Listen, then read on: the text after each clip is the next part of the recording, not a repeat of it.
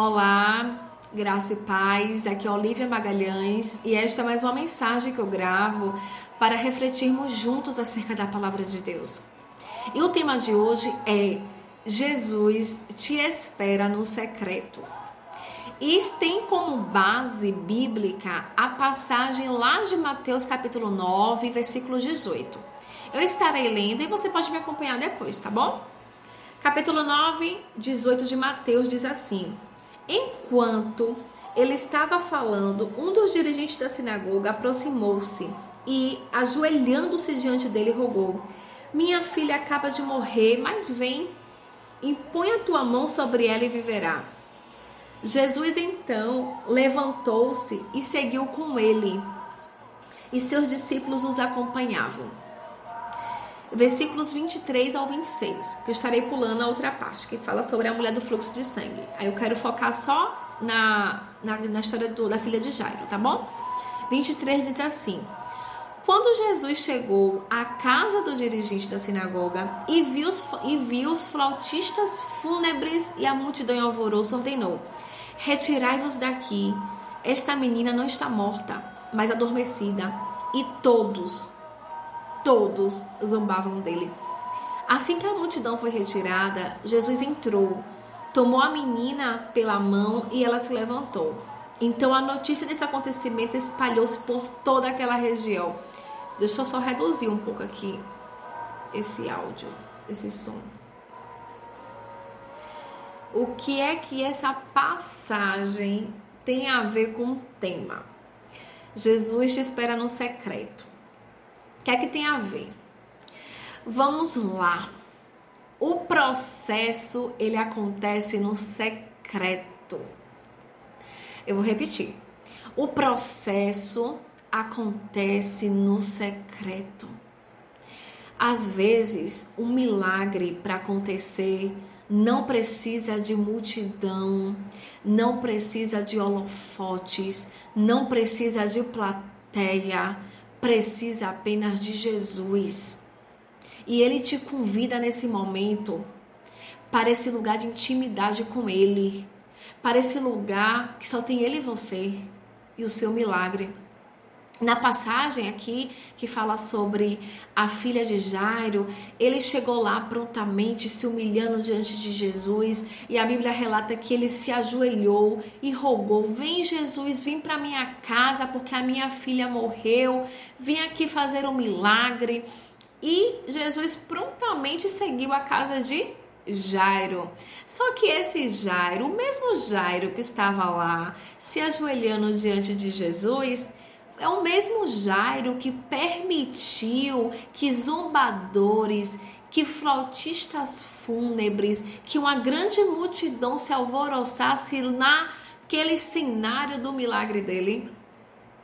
Ao mesmo tempo que ele se humilha diante de Jesus, rogando um milagre, ele permite que pessoas que não deveriam estar na casa entrem. E o que eu quero falar com isso? Cuidado com quem você tem colocado dentro da sua casa. Cuidado com quem você tem colocado próximo ao teu milagre.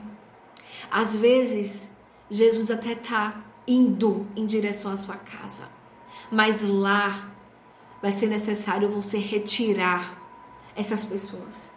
Vai ser necessário, vai ser necessário você retirar aquilo que não está agradando a Deus. Da mesma forma que Jesus chegou para aquela multidão e falou: Olha, a menina não está morta, está, meio, está somente adormecida. E eles zombaram de Jesus. Cuidado com as pessoas que você anda. Será que estão no mesmo patamar de fé que você? Será que está com a mesma visão de contemplar o milagre que você? Ou só são apenas zombadores?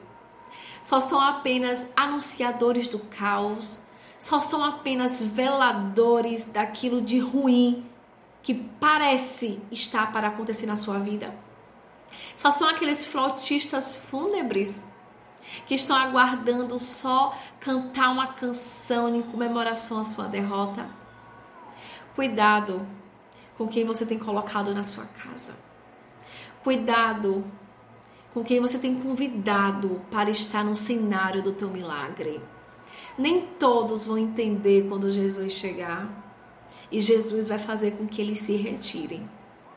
E aí sim, você poderá contemplar Jesus pegando pela mão do seu milagre, dando vida, dando esperança, dando florescimento para aquilo que estava morto ou aparentava estar morto.